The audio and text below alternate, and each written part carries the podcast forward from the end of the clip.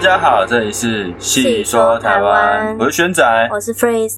好，我们今天要讲的故事呢是七夕的故事，七夕快到了。哦，哎，好快哦，今年已经过一半了吗？我们频道呢也过了一年了，哦，是吧？过一年了 哦，哎，多快吗？我们频道最早是去年的三月上的第一集，哦，然后是妈祖哦，那我们一年多嘞，对，一年多了哈、哦。没想到，没想到，我也我也是，哎，做这个的时候突然发现，哎，我们已经就因为主题节日开始重复，我就嗯说，，哎，我们已经原来已经做一年了，这样。哦，但是我们之前没有做到七夕对，我们之前是做中原普渡，啊，对对对对因为他对，们很接近。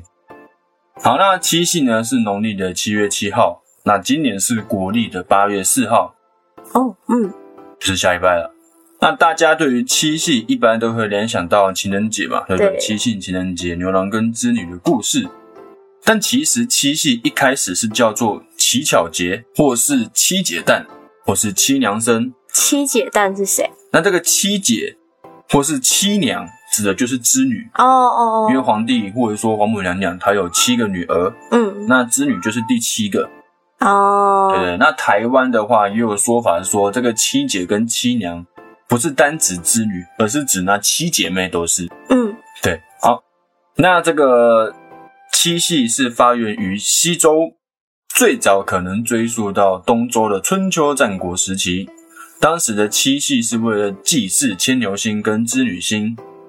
因为社会的制度限制个人自由，所以他们寄托天上的星星以求慰藉。那嗯，当时的七月黄昏，织女星升上一年中的最高点，哦，非常清晰。织女星与两旁两颗较暗的星形成一个朝东方开口的样子，然后在这个东方可以看到牛郎星。哦，遥就是遥远对望的样子，这样，没错，嗯而且只有在这个时候，他们才会互相嗯比较清晰看得到。哦所以七系呢是起源于上古，普及于西汉，鼎盛于宋代。目前成为我们华人地区以及东亚各国的传统节日，就不是只有我们台湾，嗯，包括韩国或日本或是越南，这些都是也嗯会亚亚洲都是对都会过七夕。那日期呢也是每年的农历七月初七。主要的习俗呢是乞巧、祈愿、拜织女、吃巧果、染指甲等等。乞巧是什么啊？乞巧呢，就是指以前古时候的时候，女生不是会织衣服做女儿红？嗯，对，乞巧就是指这些事情，哦女儿红她们做出来的东西，例如说乞巧饰品，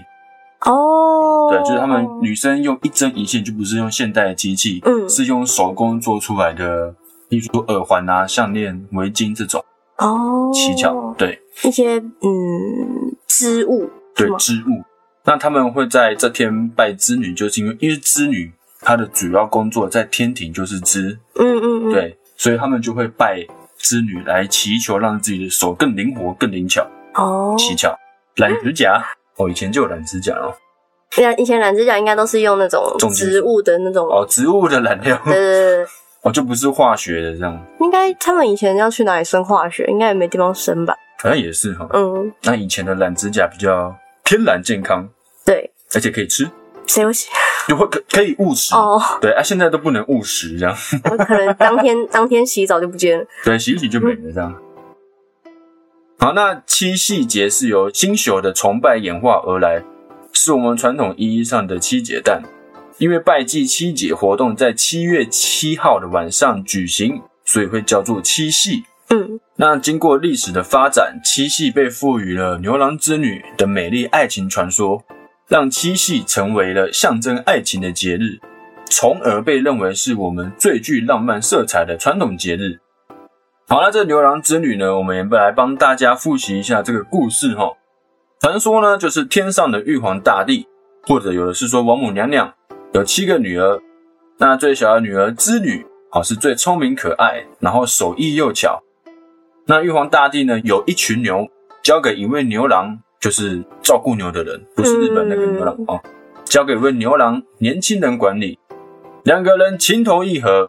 哦，两小无猜，纯纯的爱，甚至荒废了原本的工作。就织女不再织了，那牛郎也不放牛了，这样哦，嗯哎、这跟我之前听到的不一样哎、你听到应该是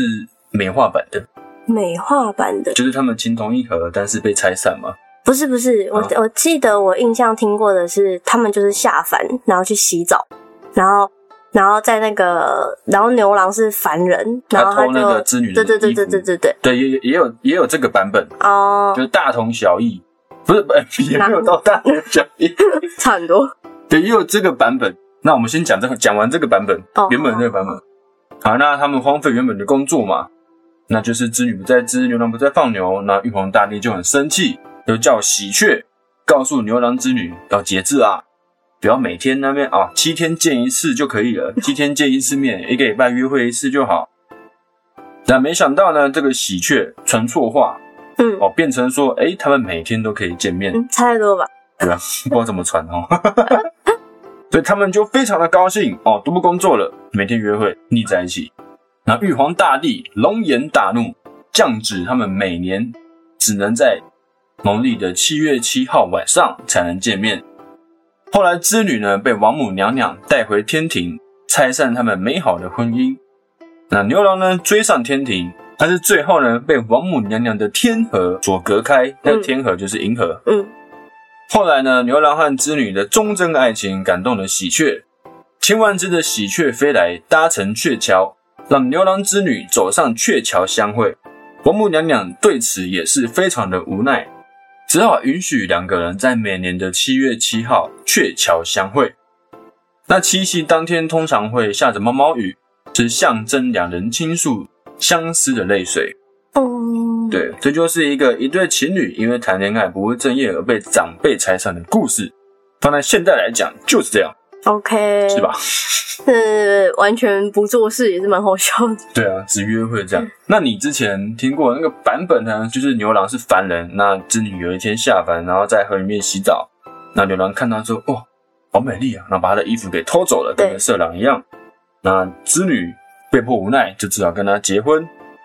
啊，对对对，对对对对，是这样。好，那这个那这个不务正业版本是算比较正版，因为它同时也讽刺了，嗯就是年轻人就是做自己的事情，但是不务正业嗯，的社会现象。这算是亚洲地区的罗密欧与朱丽叶吗？朱丽叶叶，但梁罗密欧与朱丽叶没有不务正业，哦， 对。你说梁山伯祝英台会比较像罗密哦欧与朱丽叶，哦，对对对对对对对对对，对。好，那当然这个也有许多的版本，那不管是怎样的版本，大大致上都是牛郎织女被拆散，然后只有在七夕这天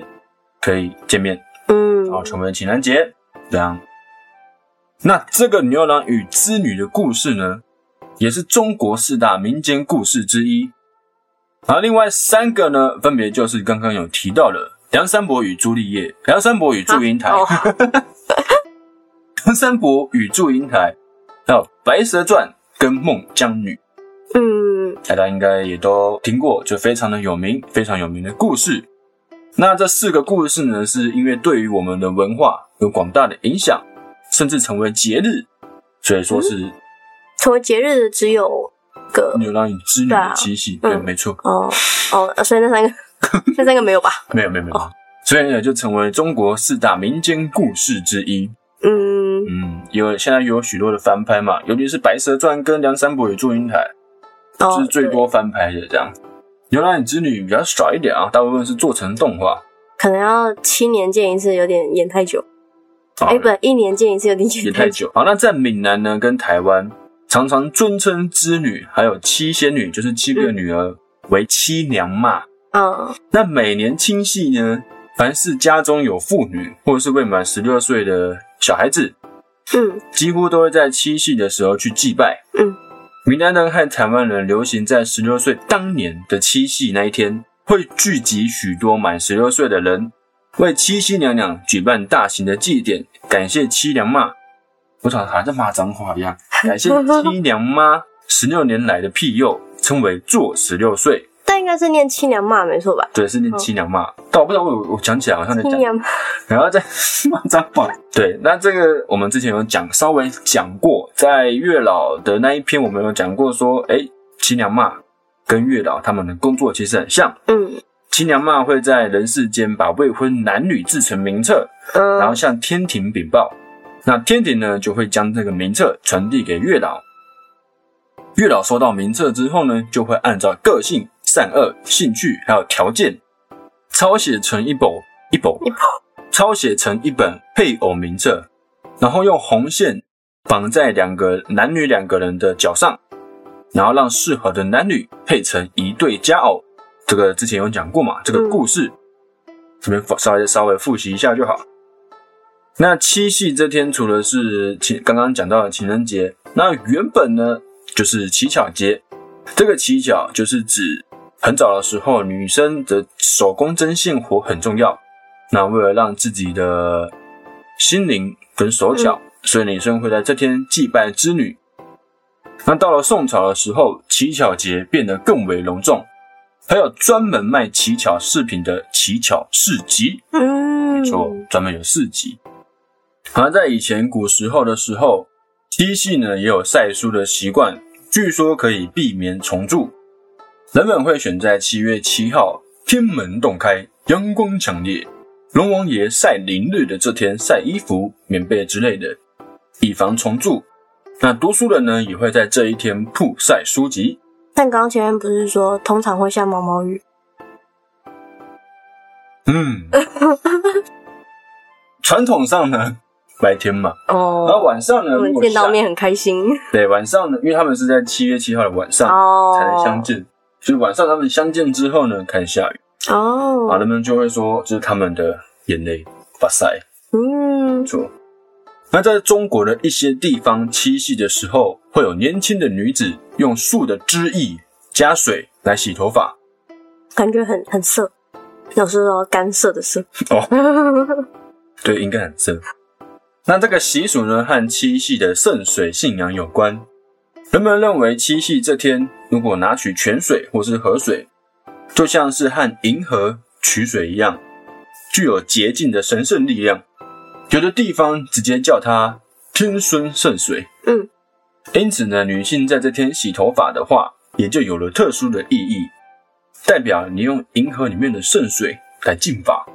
可以获得织女的庇佑。 嗯，嗯，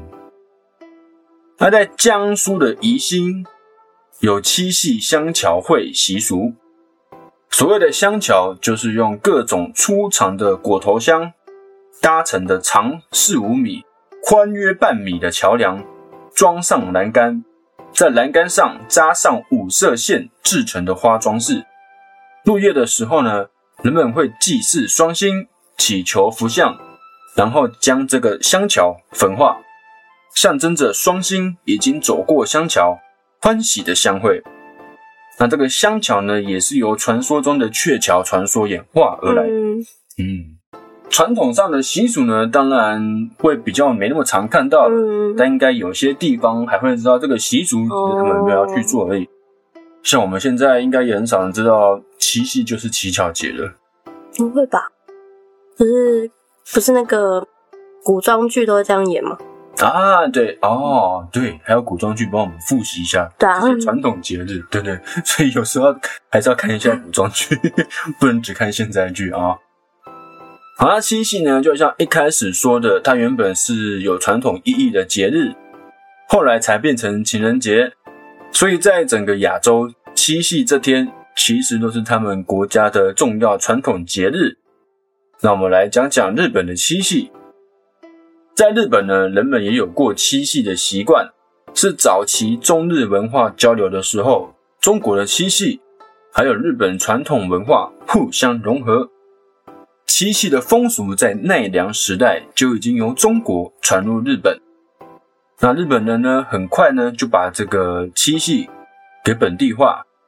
除了牛郎织女的故事之外，日本人还加进了蓬鸡传说。黄鸡对，蓬鸡。那这个蓬鸡传说，大概来讲的话，就是古时候天照大神躲在岩窟里面，导致天地无光。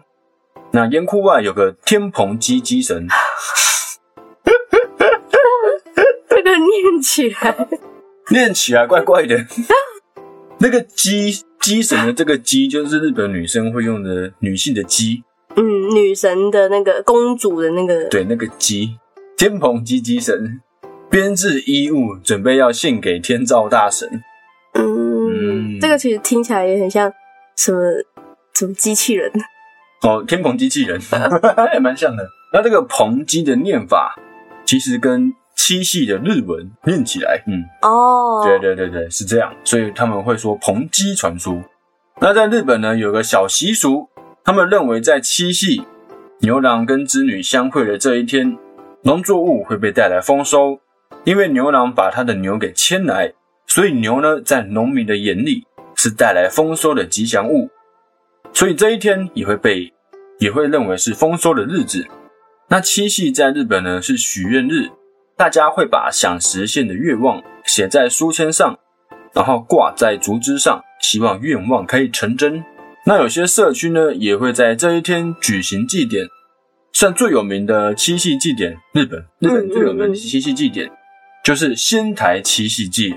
是仙台每年八月六号到八号举行的七夕祭，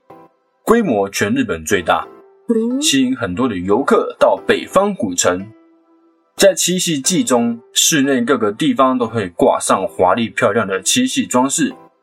大家也会穿上浴衣参加。嗯，的晚间游行，在电视上很常看到的那种日本祭典，嗯，会穿浴衣，然后拿个吊水球这样。哦，那除了小吃小玩之外，也会在前夜祭有烟火大会。嗯嗯，这个烟火大会呢，会持续长达两个小时。哦，好盛大哦对比澎湖的花火节 还久，超久。然后通常这个时候就会促成很多情侣，哎、哦，而且还在七夕。哦，哇，你真的很重视，台湾比较反而比较重视西洋情人节，二月十四号。啊、对，因为那七夕反而比较少过。哦，对，像像我问我之前问我女朋友嗯，说七月七号七夕，她居然不知道。啊，他们到七夕对啊，我很惊讶，我说哈，那你过西洋情人节啊？你不知道我们传统的情人节，